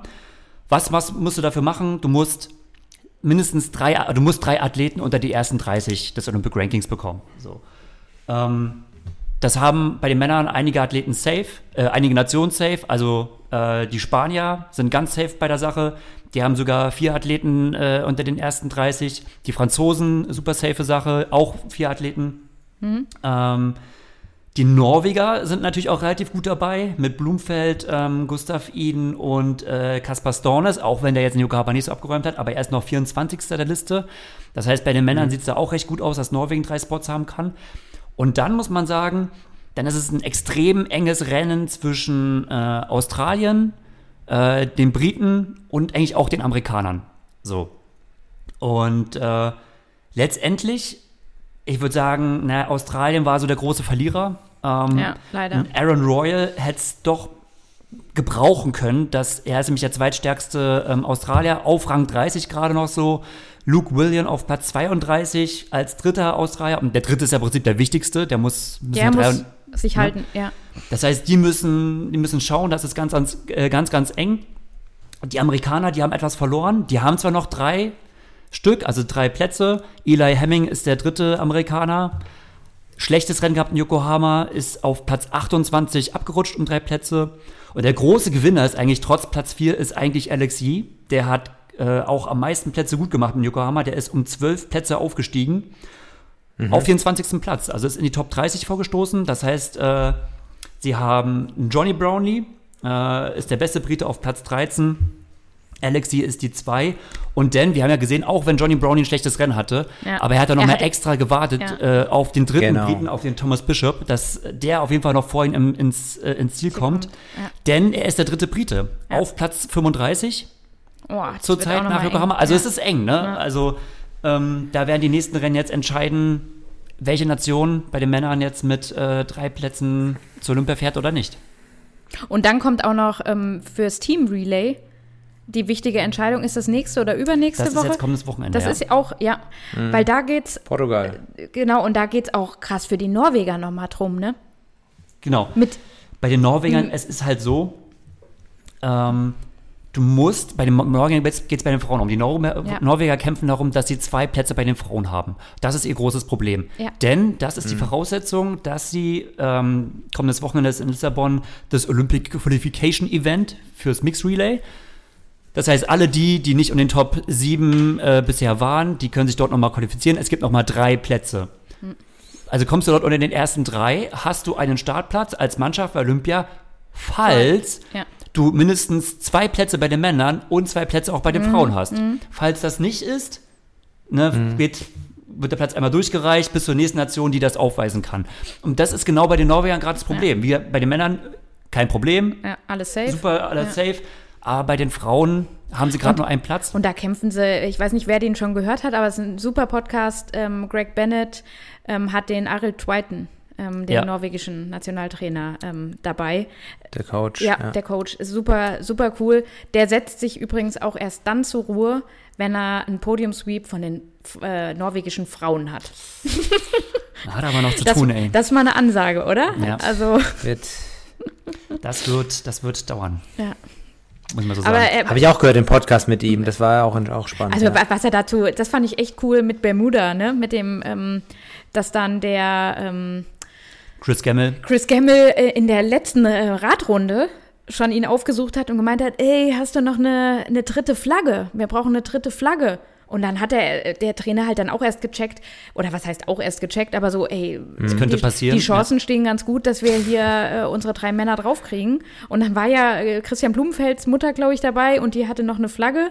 Den hab, die haben sie zwar äh, beim Zielanlauf dem Kaspar Stornes gegeben, aber der war so drüber und so durch, dass der die Flagge weggeworfen hat. Und dann mussten sie noch äh, diese Flagge suchen, noch schnell vor der Siegerehrung, dass die dann auch gehisst werden konnte. Ey, so geil. Also was eine Erfolgsstory auch, ne? Ja. Darauf war die ITU ähm, äh, zu Bermuda-Zeiten äh, damals Ja, noch darauf nicht war gefasst. niemand vorbereitet. Also das muss man schon ganz ehrlich sagen, das ist auch bisher der einzige Sweep, Geil, das geilste Rennen war das auch irgendwo. bei ne? den Männern. Und das ist genau, das muss, also ganz klar, das war auf jeden Fall ähm, soweit Triathlon Geschichte.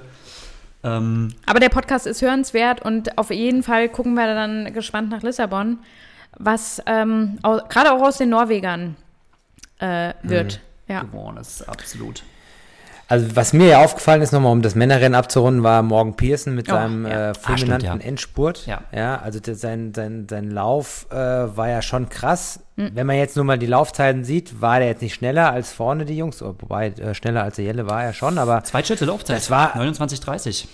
29,30 hatte er, genau, Jelle hatte 29,38 und vorne Christian hatte 29,26, aber er kam ja irgendwie aus dem Bunch, aus dem Pulk. Der kam raus. von hinten nach vorne gelaufen, ja. Und das sah schon echt mega gut aus. Also kann ich nur jedem empfehlen, sich die Recap nochmal anzuschauen. War richtig schön anzusehen und das, das macht dann auch Spaß, sowas. Letztendlich war das die Wechselzeit. Also du siehst halt morgen Pearson Wechselzeit von 28 Sekunden und Nihale Gens 20 Sekunden. Und es waren ja auch im Prinzip die, die gleich vorne weg waren. Das ist halt wirklich der Wechsel gewesen. Und, und das muss man dazu sagen, das ist auch der Einfluss von Jonas Schomburg. Also dadurch, dass er ja halt am Anfang so lospfeffert. Ja, der macht das das richtig hätten, schnell, den das ersten hätten die Kilometer. anderen nicht gemacht. Das ist wirklich dann Jonas Ja. gewesen, der halt so am Anfang dieses Tempo drauf gesetzt hat und die anderen haben Ja, die, hat alle- die halt gut gewechselt haben, sind Der halt hat alles hinterher. gesprengt. Genau, und so hat sich dann erstmal gesprengt. Ansonsten, klar, hätte es für Morgan Pearson noch weiter nach vorne gehen können. Ähm, Aber halt auch interessant. Wir hatten gerade Katie Safaris, die ähm, ihren Vater verloren hat, ungefähr vor einem Monat. Morgan Pearson hat ungefähr vor einem Monat seinen Bruder verloren. So, und bei ihm, das war halt seine Reaktion, die war halt genau um, in die andere Richtung. Also da sieht man mal, ne, wie tragische Ereignisse auch individuell unterschiedlich verarbeitet werden. Ähm, auch er war ja extrem emotional dann im Ziel. Ja. Laut eigener Aussage hat er im Prinzip den letzten Monat gar nicht trainiert. Also Ja. eigentlich unfassbar, wie man dann so eine Leistung bringen kann. Ja, Andererseits sagt er, er, ohne dieses Ereignis, also im Prinzip, dieses, das hat ihn zu dieser Leistung überhaupt erst befähigt. Ähm, Ja, also auch da krasse emotionale Geschichten dahinter, die man natürlich niemandem wünscht, aber es ist halt krass zu sehen, wie diese beiden Extreme, äh, wie unterschiedlich so Menschen damit umgehen und was da, was es in einen auslöst und ähm, ja, heftig. Aber Mo Mo Morgan Pearson kommt ja eigentlich auch vom Laufen, so wie ich das verstanden habe. Ja. Sein, Hau Ja. also sein Ja, ja. Ursprung ist ja Laufen und der hat ja, glaube ich, viel so mit Läufern zu tun, Parker Stinson und so Sachen. So Läufergruppen. Also das ist irgendwie auch interessant. dass das gibt da so Spezialisten, also vor allen Dingen in den USA, die dann so ähm, anders wie bei uns in Deutschland, weil das, das Thema hatten wir ja auch schon mal, so fernab von irgendwelchen Squat-Training da irgendwie mit so Nationalmannschaft und so meine ich damit, äh, da sich dann anscheinend irgendwie da perfekt oder mehr als perfekt vorbereiten, was solche Rennen angeht. Ja. Und ja, ja finde ich, finde ich eigentlich ganz gut, weil diese, diese, diese, ähm, soll ich sagen mal, Verbandsmeierei, sage ich mal, dieses Geklüngel, also ich meine, ich kann das jetzt so sagen, Gregor, du willst mich da jetzt zerreißen, aber es ist ja schon so ein bisschen sektenmäßig manchmal, wenn die dann, dann, dann aufschlagen und dann finde ich dann manchmal so, so Aktionen, sage ich mal, von so einzelnen Athleten, zumindest wirkt das so für mich, ähm, manchmal immer ganz erfrischend, wenn dann, dann, dann auf einmal so ein Ergebnis steht, wie von dem Morgan Pearson. Ja, aber bei den Amis ist es ja generell mehr so Squad-orientiert. Also muss man ja schon sagen. Also auch wenn die Ja, im aber- Triathlon, aber im Triathlon treten sie auch wenig als Nationalmannschaft auf. Sorry, jetzt haben wir vorkommen. Äh, Entschuldigung, oh, jetzt habe ich dich unterbrochen. Ja, Squad-orientiert, aber im Sinne von, von Trainingsgruppen. Aber Ja, ja. das ist ja nicht so, dass sie jetzt quasi mit der Nationalmannschaft Überhaupt nicht, ja. äh, USA irgendwie Ja. zwölf Monate im Jahr zusammen verbringen. Aber das ist, glaube ich, auch echt so ein, so ein Unterschied zwischen den amerikanischen Systemen und den europäischen Systemen. Also, und das amerikanische ist ja immer mehr nach Europa rübergeschwappt. Ähm, dann gibt es noch Nationen, die trainieren halt stärker, doch, wie es halt traditionell in Europa üblich ist, eigentlich so in der Nationalmannschaft. Ähm, aber ja, ähm, hat beides so sein Für und Wider, ne? Aber bei den Amis, die treten auch, außer dass sie halt, ich sag mal, die gleichen, die gleich, gleichen Polos tragen, sag ich mal, hast du immer das Gefühl gehabt, okay, das ist jetzt nicht die Nationalmannschaft oder so, ne? Also, die sind dann schon immer extrem so in ihrer Squad unterwegs gewesen. Also, das ist dann schon mal was ganz anderes. Genau, ja. Ich würde sagen, Aus deutscher Sicht noch Tim Hellwig ähm, ja. Rundet auch ähm, die Top 30 ab, so Mhm. wie Laura, beide. Und er hat, glaube ich, auch selbst geschrieben, er hat es einfach noch nicht, wie, du, wie wir vorhin gesagt haben, mit der olympischen Distanz, das, da ging ihm am Ende so ein bisschen die Luft Ja. aus. Aber wichtige Erfahrungen einfach auch wieder gesammelt, muss, Ja. man, muss man sagen, als ganz junger Athlet. Ähm, Also der Reifeprozess auf der Olympischen, der dauert noch mal deutlich länger, das muss man sagen. Denn halt noch im Rahmen, also bei der Leistungsdichte, wie es halt eine WCS halt so gibt. Ähm, ja, insofern ist es ein solides Anfangsergebnis. Ähm, er kann es machen, wie gesagt, er ist halt äh, im Ranking nicht so platziert, also er kann sich nicht für Olympia qualifizieren. Ähm, er, es würde keinen Sinn machen, für ihn in Chiembaum teilzunehmen. Äh, aber es, das, das wäre für ihn eh jetzt viel zu früh. Also Aber genau ja, darum geht es jetzt. Erfahrung ne? sammeln. Erfahrung Ganz sammeln, wichtig, sich, ja. sich bei den Ja. großen Rennen stellen. Ähm, ich finde, das hat er gut gemacht. Mhm. Insofern äh, war das eigentlich äh, ein erfolgreicher Ausflug für ihn. Da fällt mir jetzt gerade ein, das hat jetzt damit gar nichts zu tun, aber ähm, wer die Pre-Show geschaut hat von Yokohama, Mhm. Tokio Olympia ah, ja. gehört mit zur WTS. WTS, also zur Weltmeisterschaftswertung. Das war, Echt das, war, krass. das war die Information, da haben wir uns beide angeguckt, erstmal so, äh.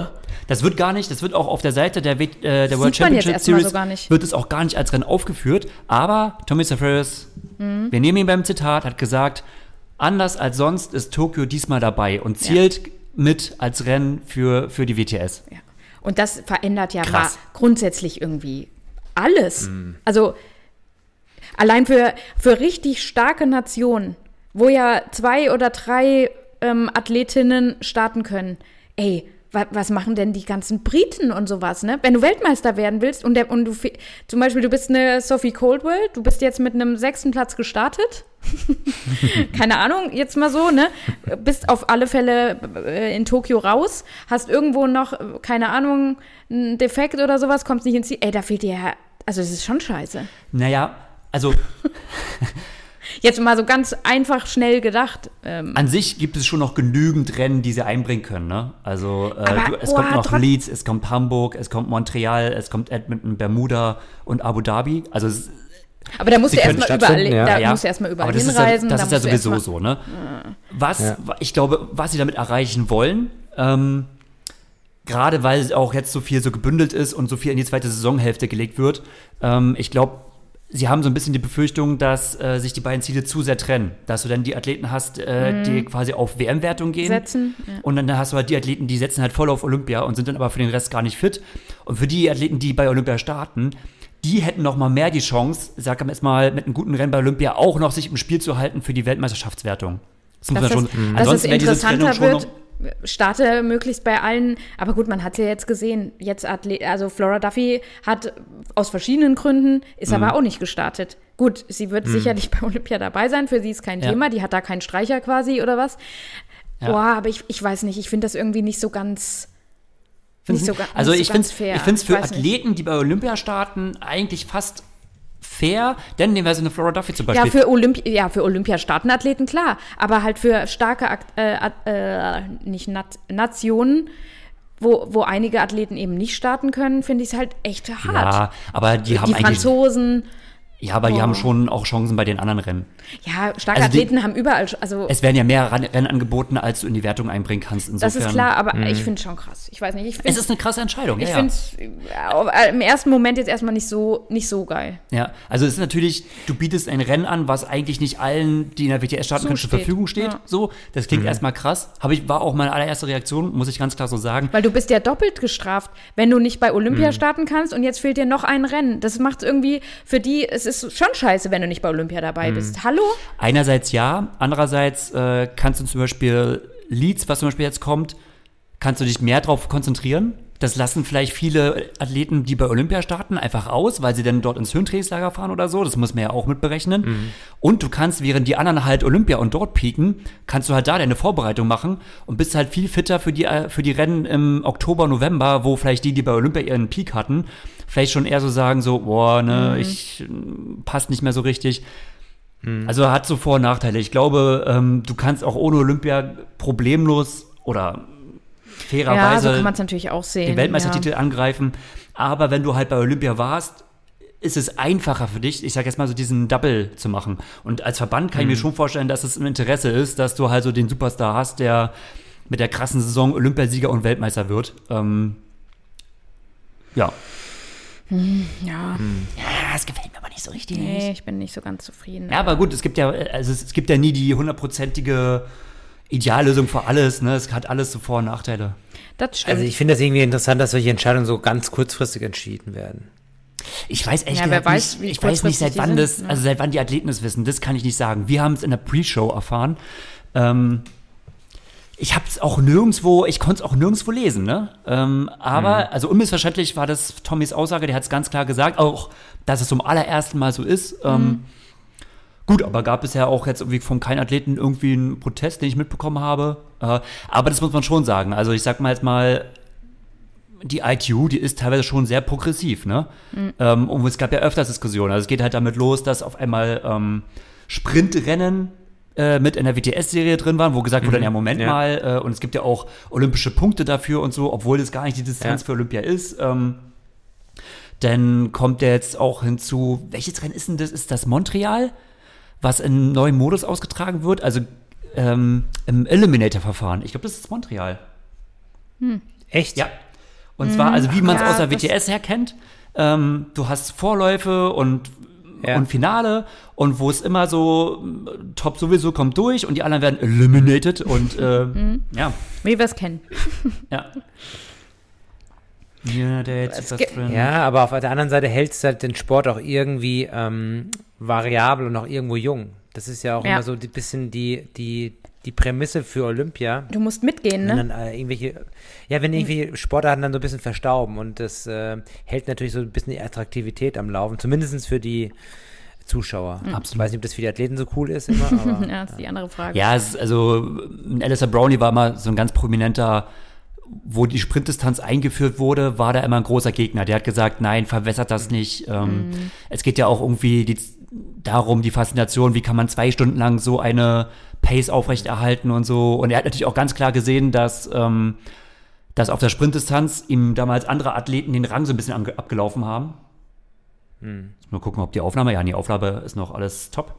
Ähm, und Javi Gomez hat die Olympische immer verteidigt und so, da war jetzt auch nie ein Freund von der Sprintdistanz oder sogar jetzt von noch kürzeren Rennen, ähm, wie es jetzt ja reinkommt, aber ähm, die Entwicklung schreitet voran, ne? Im, Ja. im Weltcup in Tijavarus äh, ist der Modus ja schon länger aktuell. Ähm, Das quasi einen Tag vorher hast du Vorläufe und Semifinale und äh, am Sonntag hast du ein Finale. Ähm, die Entwicklung schreitet da Aber voran. ich hatte schon ja, aber ich hatte schon in der letzten Folge Europameisterschaften vor zig Jahren, da gab es das auch schon mit Vorläufen und Qualifikationsrunden und dann hast du irgendwie ein Wochenende gemacht mit, mit fünf Rennen irgendwie gefühlt, mit Staffel und allem drum und dran. Ähm, es gab es irgendwie schon alles. Äh, einmal wird äh, meines Erachtens immer so wieder, wieder hervorgeholt aus der tiefen Kiste des Triathlons. Aber habt ihr gesehen, WTR, äh, ITU hat auch ein neues Logo, also Ja. die finden sich auch äh, logotechnisch neu. Ja, da sind wir aber beide auch nicht so, so ganz begeistert, ne? ja, Muss man sich noch dran gewöhnen. ja, so? muss man sich, muss man sich, ähm, muss man sich, ja, wie es halt ist, muss man sich dran gewöhnen, ne? Also, ähm, Aber die gehen halt uh, ab, absolut. Also da, da findet schon was. Die bleiben jetzt auf keinen Fall stehen. Das kann man ja mal festhalten Ja. und das ist ja grundsätzlich gut, ne? Aber so Logo-Sachen, das ist Geschmackssache, würde ich sagen, ne? ja. Da, Ich finde so diese, diese, Die Triathlon Bundesliga habe ich jetzt heute auch gelesen, machen- neues Logo. das habe ich auch noch nicht gesehen, aber auch gelesen vorhin, ja. Ja, sah jetzt nicht ist so nicht, ist nicht unwichtig, ist nicht unwichtig, also so, so, so ein Branding und so, und wenn es dann gut aussieht und so, dann, dann bringt so ein neues Branding auch einfach, glaube ich, schon immer frischen Wind rein. Und Ja, stimmt. wie gesagt, also gerade im, im, im Zeichen der ITU, weil sie auch im Prinzip diese World Triathlon Series ja auch schon irgendwie so branden wollen und im Fokus bringen wollen. Und jetzt auch wirklich, wie, wie wir halt gerade gesagt haben, viele neue Änderungen anstehen. Ich glaube, da ist so ein neues Logo und so ein neuer Look, glaube ich, immer ganz hilfreich. Ich finde jetzt dieses, dieses komische Mintgrün und so und Blau, diese Kombination, Ja, es ist man halt einfach Ja, noch nicht gewohnt. es ja. ist halt Geschmack, darüber lässt sich nicht streiten. Ne? Das finden vielleicht einige ganz gut. Ähm, Aber letztendlich ist es auch nicht wesentlich, denke ich mir. Ja. Ja, so what. Naja, ähm, genau. Ich würde sagen, Yokohama, was wir sagen wollten, haben wir, glaube ich, ganz gut äh, zusammengefasst. Ähm, Jetzt gehen wir nochmal nach Italien. Ausblick. Nee, nochmal nach Italien. Nochmal den kurz den Europacup. Ähm, weil halt Lena Meissner das Frauenrennen gewonnen Ja. hat. Das können wir jetzt nicht einfach unter den Tisch kehren. Ähm, Vollkommen richtig. mega geil. Ähm, Glückwunsch äh, von unserer Seite und auch an die Männer, ähm, äh, der, ich will immer Tyler sagen, Jonas Breinlinger ja. hat eine Top 10 äh, aufs Parkett gebracht und unser ähm, neuer junger Athlet aus Bayern, ähm, der Simon Henseleit? Simon Henseleit, hat auch seinen Einstand bei den alten Hasen quasi gegeben und ähm, er ist mit einer Wobei, 15 äh, gestartet. das ist ja schon noch ein, also das ist ja so ein Elite-Nachwuchsrennen, ich nenne es mal so, Ja. ne? halt ein Europacup am gleichen Wochenende wie Yokohama. ja, aber er ist Klar 2000er verteilt, Jahrgang und richtig, ist jetzt alles das erste richtig. Mal da. Und wenn man auf die Jahrgänge schaut, ähm, da, da ist es voll mit, mit 2000er Jahrgänge insofern. Aber trotzdem ein richtig schöner Sieg für Lena Meissner. Ähm, richtig gutes Rennen auch von Anna, äh, Annabel Knoll auf Rang 4. Mhm, die wollen wir auch nicht Mhm. genau. Und es tauchen halt immer wieder neue Athleten auf, ne? Also, ähm, Und da war sau viel besetzt von den Deutschen. Sehr, genau, sehr also man cool, sieht ne? halt ähm, quantitativ, aber also auch qualitativ hier am Start. Aber auch halt natürlich für uns neue Namen, die wir erstmal kennenlernen müssen, wie bei den Frauen Tanja Neubert äh, gestartet, äh, Sophie Rohr. Also Athletinnen, von denen ich auch jetzt überhaupt nichts sagen kann, mit denen ich nie Berührungspunkte hatte und die man wirklich im Europacup erstmal kennenlernen muss. Ähm, klar, äh, Tyler hast du erwähnt, äh, äh, Jonas Breinlinger, den kennt man eigentlich schon länger. Ähm, ist eigentlich auch für mich einer der Athleten, die ja um Olympia kämpft. Ja. Insofern muss ich sagen, zehnter Platz im Europacup, ja, Aber da waren wir jetzt auch nicht dabei beim Rennen und das ist war man nicht dabei. Aber wenn ich jetzt mal sage, Branding Europacup, müsste es weiter nach vorne gehen oder den an ohne jetzt zu sagen, so, oh, schlechtes Rennen oder so, aber den Anspruch an sich, würde ich sagen, den müsste er haben. Hat sollte er sich auch. auferlegen, hat er auch. Äh, Simon Hensel hat, denke ich mal, ein solides Rennen, kann man machen, Top 15, 15. Platz Ja. im Europacup. Ähm, Erik Diener, auch 2000er Jahrgang, also diese ganzen neuen Namen, äh, die wir selber auch nicht so richtig kennen, aber da sieht man, ähm, Da kommt sie viel auf. nach, ja. Valentin Werns wird nicht zufrieden sein mit Mhm. Rang 55, also kann nicht zufrieden sein, denn er hat schon mehr auf dem Kerbholz, ganz klar, ist auch schon bekannter. Und hast du gesehen, wer auf 57 kommt? Jan Scheluska, ja, der hat. Den kennen auch nicht mehr so viele, ne? Jan Scheluska, das sagt mir so, Ja, was, genau. der ist doch Baujahr 82 Ja. oder Baujahr 81. 82. Ja, absolut, ja. Der hat auch noch mal im Europacup hier. Ja, das ist im Europacup immer ganz, ganz, teilweise ganz lustig. Du hast halt wirklich so Newcomer, die halt so sich frisch zeigen und dann hast du aber auch schon so altgediente Warriors, ähm, Und auch wo wieder es dann aber so langsam in die Richtung geht, naja, bei den Frauen war auch wieder Julia Jelistratova, ne? ja. Ja, du hast halt wirklich auch ältere Athleten, die sich nie wirklich auf dem höchsten Level durchsetzen. Und ähm, klar, die hast du dann im Europacup natürlich auch. Insofern immer eine Also, ganz interessante Große Mischung. Liebe zum Sport muss das sein. Ne? Absolut. Ganz klar. Solange kann Philipp, Philipp Osperli nochmal sein Comeback startet auf der Kurzstrecke. Ja, ja sie- aber jetzt mal Ausblick und jetzt, äh, Horst, jetzt bist du mal, jetzt leg du mal ein paar Karten auf den Ausblick, bevor wir den Horst individuell machen, um das ganze Thema Tisch. abzuschließen. Oh, ja, Achso, sorry. sorry. Die wichtigsten Rennen einfach bis Olympia abgeschlossen ist. Nämlich das, das Ranking, ne? Nächstes Wochenende Lissabon, sowohl der Weltcup als auch das Mixed Relay. Super wichtig, kommt dann natürlich noch ähm, in Arza, Arsakena, Arzachena, Italien, Mhm. äh, ein Weltcup und der Weltcup in Huatulco. Ähm, die zählen alle noch rein. genau, und WTS Leeds Und- im Juni und dann ist das ganze, die ganze Geschichte gegessen und dann ist es schon vorbei. Dann, ja, Zack. zack. Das, das war Triathlon in Genau, aber jetzt mal Horst. Kurzdistanz. Ja, gut, bei mir gibt es nicht viel zu erzählen. Ja, aber, also meine, aber bei, uns, bei uns gehen die Nachrichten schon rein. Äh, hallo, ähm, sag mal, wann, wann, sta- macht der was denn macht, Rennen was macht denn eigentlich Horst? Wann startet der mal? Ja, ja, ja. Also ich wollte ja St. Pölten starten. Ich muss aber wieder leider zurücknehmen. Was? Und bei mir gab es letzte Woche äh, leider äh, familiär ähm, äh, leider einen Trauerfall. Ach und ähm, ja, das war ein bisschen blöd irgendwie. Also jetzt nicht, nicht direkt, aber, aber halt aus, aus dem Umfeld meiner besseren Hälfte. Und äh, ja, ich muss das Ganze leider ein bisschen nach hinten schieben. Ist jetzt mir jetzt auch recht, weil jetzt durch die ähm, auch die schw schwierigen Schwimmbedingungen, muss ich jetzt auch mal leider sagen, Ja. äh, bin ich auch noch nicht so ganz, ähm, naja, stabil, sage ich mal, was meine, meine Form angeht, muss man einfach sagen. Und ähm, naja, ich, ich werde mich dann wahrscheinlich auf Ende Juni bei der Challenge ähm, Gdansk in Polen Mhm. oder, oder beim 70.3 ähm, äh, Le Sable ähm, wahrscheinlich bewähren. Also das sind jetzt die, die Aussichten. zwei das nächsten. gibt mir nochmal vier Wochen Ja. und ja, von daher schauen wir mal. Um Top-Fitness zu erlangen. Ja, und hoffentlich äh, kommt dann dir der Wettergott doch auch mal ein bisschen gelegen, der dir heute gerade auch so einen Strich durch die Rechnung gemacht hat und vielen anderen natürlich auch. Wer hätte gedacht, dass man im Mai dann doch noch Swift braucht? Ähm, Ey, das ist wirklich so, Normalerweise ne? kündigt den Account immer schon im, im, im, im März, ne? Also, Ich habe das zum allerersten Mal gemacht. Zum allerersten Mal habe ich äh, Anfang Mai den Swift-Account bei mir abgemeldet und oder pausiert. Ähm, der ja auch eh schon äh, seit Anfang des Jahres so dreimal oder so genutzt wurde. ja, genau. Und dann Ja. habe ich gedacht so, ah, Komm jetzt. Ja. Und dann dachte ich so, ey, das gibt's doch nicht, ne? Aber gut, letztendlich so what. Ähm, bei Wir, mir hoff, kommt's wir ja hoffen auf den an. Juni, ja. Absolut. Deshalb, das wird ein starker Juni hoffentlich. Ja. In jeglicher In Hinsicht. jeglicher Hinsicht, genau. Gut, Gut. Klappe zu. Klappe zu, Affe tot. Ähm, Ähm. Das war's von uns. Ähm, ja, Viel Spaß bei den nächsten Rennen. Ähm, am Wochenende geht's wieder weiter, wie eben gesagt. Und Schlag auf Schlag jetzt. wir, wir hören uns wieder, ne? Wir hören uns wieder mit Genau. äh, neuen geilen Rückblicken. Und bis dahin, trainiert gut durch. Bleibt gesund. Macht's gut. Bis dann. Ciao. Bis dann. Ciao. ciao. ciao.